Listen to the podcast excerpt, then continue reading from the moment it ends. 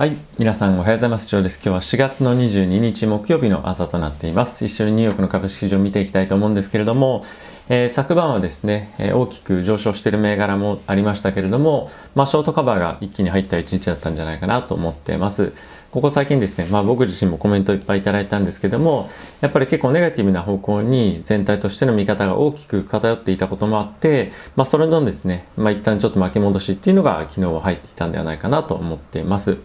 えーここ最近出てきている、えー決算なんかもですね、ネットフリックス昨日非常に悪かったんですが、まあその後アフターで11%ぐらい売られてはいながらも、えー昨日1日で見てみると7%の下落にとどまっていたということで、まあある程度の買いは入っていたんじゃないかなと思っています。で、そういった大きく下がった銘柄でかなりしっかりとしたファンダメンタルがある銘柄に対しては、えー海外でも有名なジム・クレマーさんもですね、買った方がいいんじゃないかっていうような、やっぱりコメントも出ていて、えー大型銘柄に関して特に、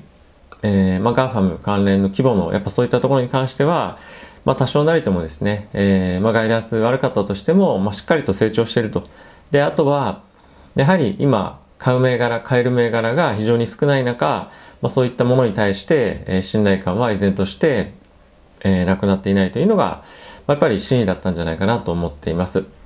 えー昨日小型の銘柄はですね大きく反発している銘柄も、えーあったんですけれどもじゃあそういった銘柄を追っかけて買っていくかっていうと、まあ、ちょっとどうかなっていうのは、まあ、僕個人としては疑問に思っています。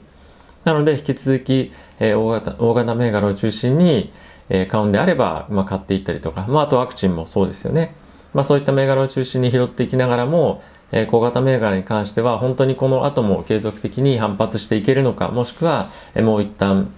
えー下のですね狙っていくような展開になるのかっていうのは、まあ、見極めてから入ってもいいんじゃないかなと思っています。えー特に昨日、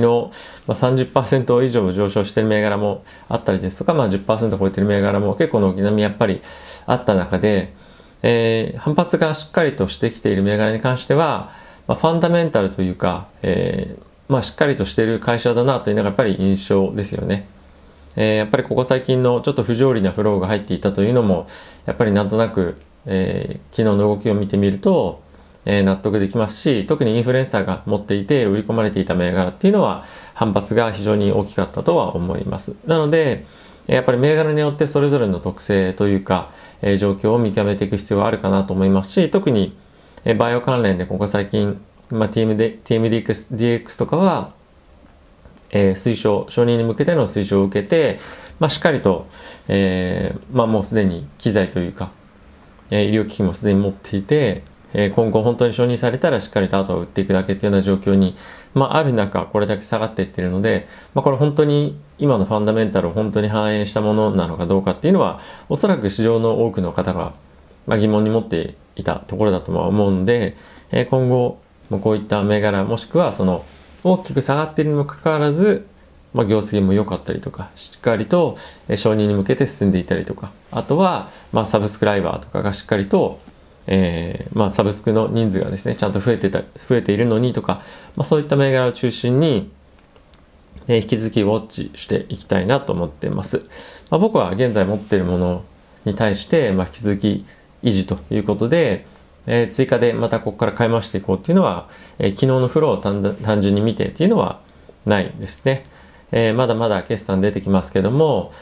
まあ決算に対して、えーもちろんいい数値が見込めるのはそうなんですが、まあ、一旦コロナの状況僕は見たいなと、えー思っています。結構そのコロナに関連しての、えーニュースで、えー今後人数がどうなっていくかっていうのがやっぱり、まあ、鍵だと思っていますし、えーこのアメリカでは非常にいい数値が出てはいながらも世界での感染拡大が収まっていかないとなんとなく全体的なセンチメントの改善っていうのには至らないのかなと僕は思っています。でまあセンチメントが改善っていうところももちろんそうなんですが、えー本当にですねしっかりと、えー経済回復してこれるのか、えー全体的にその今ロックダウンとかっていうふうにやってる国々がえしっかりと、えー職場にですね戻ってこれるもしくはまあテレワークでもいいんですけど経済活動を行える状況に、えー行くのかどうかっていうところが、まあ、僕は引き続き注目しています。えー人々がもう少し、まあ、生活そういったものにノーマルに戻って、えーまあ安心して生活できるっていうところから初めてやっぱり、まあ、投資活動もそうですし、まあ、起業したりとか、まあ、そういったところにも向かっていけるような状況かと思うので、えー、まあそういう状況ですね、まああのまあ、投資する側面ではなくて、えーまあ、一般人としても、えー、望んでいます。はい、えー、で一緒に指数見ていきたいと思うんですが、えー、昨日はですね、ダウプラスの0.93%、S&P はプラスの0.93%、ナスダックはプラスの1.19%、ラッセル2000がプラスの2.35%と、えー、なっていました。まあそこそこ力強い、えー、戻りかなと、えー、思っていますし、まああとはですね、セクター的に見てもほぼ、え、全面高というふうに言ってもよかったんじゃないかなと、え、思っています。そうですね、ガーファンもしっかり、えー、まあ上げてきてほしいですが、まあちょっとアップル、グーグルっていうあたりがそんなに元気ないですけどもね、やっぱりこういった日に、まあテスラとか、まあこういったところが元気があるのが、まあ、やっぱりテスラが市場のマーケットリーダーっていうような感覚もなんとなく、まあ、あるのかなというのがこういったとこから見えてもきますかね。であとまあ唯一ちょっと気になってるのがあのこれ仮想通貨っていう意味ではなくて、えー、上場銘柄という意味で、まあ、コインベースが昨日も下がっていたんですが、まあ、これやっぱり IPO というか上場した後に、えーまあ、かなり注目していた銘柄にもかかわらず、えーまあ、下げが続いているというような今状況になっていて、うん、なんかやっぱりこういう動きをされるとその IPO にまあ、IPO もそうですし、まあ、直接上場してもどっちもそうなんですが上場銘柄に対しての資金の入りがやっぱ悪くなってくると思うんですよね。まあ、あまりにも注目されすぎてるっていうのもあるかもしれませんしちょっと若干ビットコインが、えーまあ、下がってるっていうか、まあ、じりじり、えー、下値を今固めてるっていうような感じかな感じかなとこう数日は思うんですが、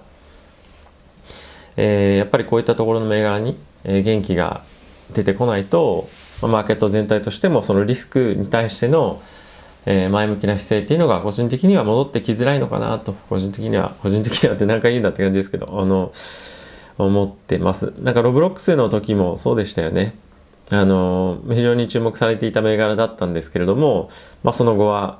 えー、あまり振るわないような動きとなっています。一旦ちょっと上昇する場面も見られましたが、まあ、その後大きくまた売られてしまっていますし今71ドル76セントですね、うん、まあちょっとやっぱりこういったとこ見ても、え市場の活気さっていうのは、まあ、まだまだ改善の余地がある。もしくはまあ警戒感がまだある。というところかなと思ってます。まあ僕はあのー、曲がっていくんじゃないかなっていう、まあ、希望的観測は、まあ、ありながらも、えー、なんとなくその買いに迎える確信が今やっぱりないっていうところですかね。まあ、あと昨日、まあ、CNBC とか見ててもですね、えー、特に Netflix の決算が悪かったことに関しては議論もやっぱり行われていて、えー、今後ですね、この Netflix の決算が悪かった影響が他の銘柄にも、波及していくことを恐れている、え、人がいたりですとか、まあ、あとアメリカに関してはもう今後、えーまあ、そうワークフロムホーム銘柄っていうのは伸びないかもしれないけど、え、世界中で今後は需要が高まるんじゃないかっていうふうなコメントを言ってる人もいたりとか、えー、ただしものすごく、まあ、こういった銘柄に対してポジティブな見方を持ってる人もそこまで多くはないのかなと。思う中やっぱりこのネットフリックスがダメだったっていう、まあ、その事実っていうところが、えー、ちょっとネガティブなあの投資家メンタリティに作用してるような、まあ、印象かなという感じですね。まあそれ何なんだっていうとちょっと難しいんですけどやっぱりそのセンチメント改善には、えー、まあ投資家が多く見ている銘柄のいい決算っていうのが、えー、全体としてはマーケットマーケットセンチメント改善にはまあ必要なのかなと。なのでまあもう少し様子を見ながら、えー、別に買うのが悪いと思わないんですけども、えー、僕はもう少し様子見を見ながらあの急がずに入っていきたいなと思ってます。特に夏はそんなに、えー、めちゃくちゃマーケットが強い期間でもないので、えー、そんな感じで考えています。ちなみに10年債の金利なんですけれども、昨日もですね、非常に落ち着いていまして、えー、約ですね、1.56ですね、というところに今落ち着いています。なかなか金利はもう上がっていくっていうのがないですかね。一旦、やはり、えー、まあ、なんていうんですか、買っていた債券のポジションのアンワインドが大きく一旦は進んで、えー、まとまったかなという感じですかね。はい。ニュース行ってみたいと思うんですけれども、えバイデン大統領がですね、ワクチン接種を、えー、まあ、ワクチン休暇というものを中小企業に対して推奨をしていて、まあ、そうすることによって、え補助金出しますよと税制優遇出しますということを、えコメントしていたそうです。もうすでにですね、え2億人という人数ですかね、え達成しますよというような、えコメントがバイデン大統領から出ていました。2億人ですかね。うん。でえっ、とですね今後、えー、今このこれがちゃんと中小企業で達成された場合に、え中小企業も含めて、まあ、500人以下の会社で働いてる人っていうのは全人口労働人口の半分に当たるということもあるので、まあ、こういったところを今押してどんどんどんどん進めているというような感じですかね。で、えっ、ー、とですね、今、えー、アメリカの接種の状況というのは、えー、人口のですね約成人の半分がもうすでに1回接種を受けているということでで3分の1に関してはもう完全に2回接種を終えているというような状況です。にもかかわらず、えー、今まだワクチンワクチン接種しているにもかかわらず感染者が伸びている、まあ、これどういうものなのかどういう意味かっていうのはもうちょっと分かんないですよね。これ、まあ、特に若い人が、えー、接種してる人なのかしてない人なのかちょっと分かんないんですが、えー、と変異株でえー、続々かかってるっていうニュースがよく見られるので、まあ、この関連性っていうのはちょっとわからないなというのとこの感染の拡大がさらに加速するのかどうかっていうところは、えー、このワクチンの影響でそんなにしなければ、えー、大きくマーケットとしては影響なしかなと。なんでこの波がこの感染者の拡大の波が、まあ、収まってきたっていうのが見えたところで、まあ、僕はちょっと株式市場にえー、一旦もう一もう一段トライしようかなと思っています。はい、えー、U の方でなんですけどもワクチンですねファイザーからのワクチンの売却価格っていうのが、えー、今後引き上げられるというような予想が出ていましたこれ EU っていうのはその政府に対して売却なんですけども、まあ、今大体ですねこの、えー、接種1回あたりなんでまあまあ、1回あたりでいいか、えっと、1回あたりで今大体ですね15.5ユーロですね、まあ、約日本円で2000円ぐらいなんですけども、まあ、これをですね今後、えー、19.5ユーロ大体まあ日本円で言うと2500円いかないぐらいですかね、えー、それぐらいまで今後引き上げていくっていうのがやっぱりあって、えー、ファイザーの今後の売り上げっていうのにも大きく寄与するとは思うので、まあ、やはりワクチン株っていうのはえー、かなりやっぱり底堅いですし今後も予想されている以上に成長が伸びる可能性っていうのがあるというのが、まあ、このニュースから見てもわかるかなと思ったので皆さんにご紹介をしようと思いました。でやっぱりどうしても、えジョンソンジョンソンですとかあとはアストラゼネカですね、まあ、こういったところのワクチンに関して、えー、もちろんそのバイオテックとかモデルナのワクチンに副作用が全くないわけじゃないんですけれどもただし、まあ、それと比べるとアストラゼネカジョンソンドジョンソンのワクチンが今非常に取り上げられていますよね。これもしかしたらちょっとあなんていうんですか、まあ、政治的なものもあったりするのかなと思ったりするんですが、えー、とりあえずこの、えー、ジョンソンジョンソンとアストラゼネカのものよりもやっぱり今のところ相当安全というふうに、まあ、言われているこれらの銘柄に対しては、まあ、信頼感かなり、まあ、我々も含めて日本にいて接種していないにもかかわらずそういうイメージ持ってるのでこれやっぱり世界中でもこういったイメージっていうのはもう相当強くあると思うんですよね。なので、今後もこういった銘柄に関しては、ワクチン想像以上に、えーまあ、収益がこういったものが上がる可能性もあるんじゃないかっていうのは今後アップサイドとして見ていきたいなとは思っています。はい、次ですが、ジョンセンド・ジョンソンの、まあ、ワクチンの製造工製造工場ですね、えー、ちょっと前にニュース出てましたけれども、えー、エマージェントという、まあ、ワクチンを今製造しているところがいろいろミスをして、えーまあ、ワクチンの製造かなり大きく台無しになってしまったと数百万回分台無しになっちゃったっていうニュースがあったんですが、まあ、そこはですねジョンソンジョンソンに、えー、ワクチンをですね作って、まあ、げてるとか委託受けてるんですけども、えー、ワクチンのですねアメリカの工場で、まあ、塗料のハゲですとかまあ簡単に言うと、まあ、衛生面とか、まあ、そういったところでかなり不備があるというので、え、今ですね FDA の方から調査を受けてえこういったところもしっかり整えるようにというふうに、え勧告を受けているというようなことでした。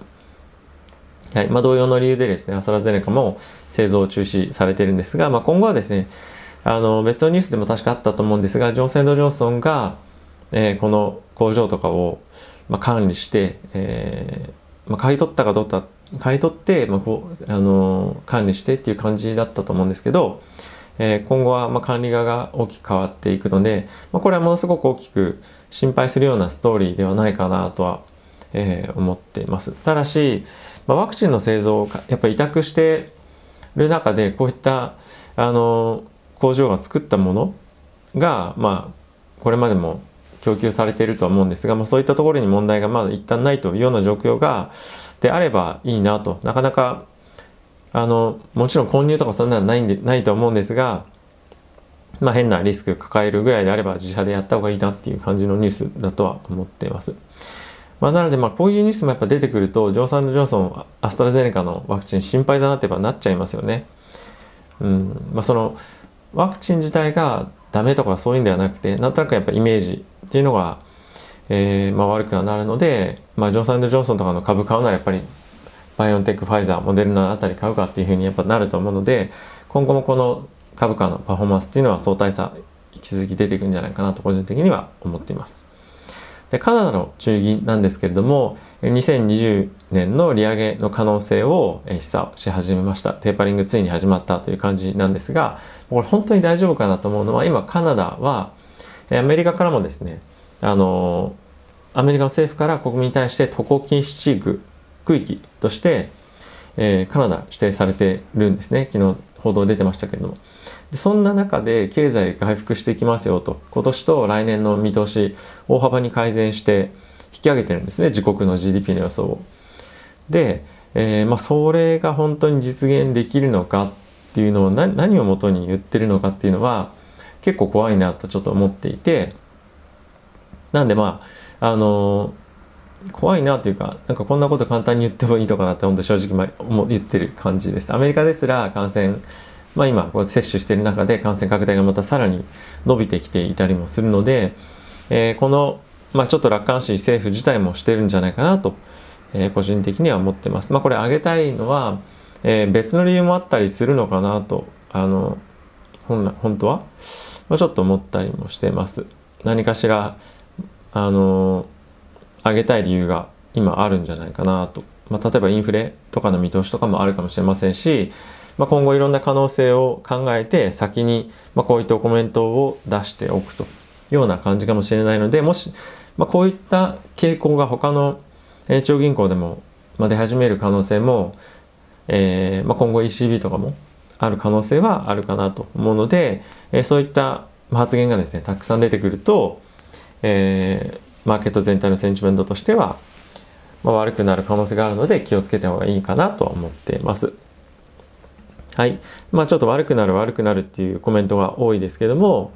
えっと、まあ経済自体の回復はしっかりと行われてますと。あとは雇用が回復されるかどうかと、えー、コロナの感染状況っていうところだと思っています。えー、短期的にやっぱり本当にリスクだと思うのはアメリカの感染者が上がってきてるからですね。ここが落ち着けば僕は株価はえー、しっかりと買っていけるあの他の世界のかんあの状況が、まあ、悪かろうが買っていっても大丈夫だなと僕は思ってるんですけどやっぱりアメリカ国内の、えー、その状況が一番僕はやっぱり大事だと、えー、思ってます。うん、やっぱそのアメリカ人の投資家かなりアメリカ国内にいますしなんかその不安感をすごい感じるだと思うんですよねやっぱそういうのがあると。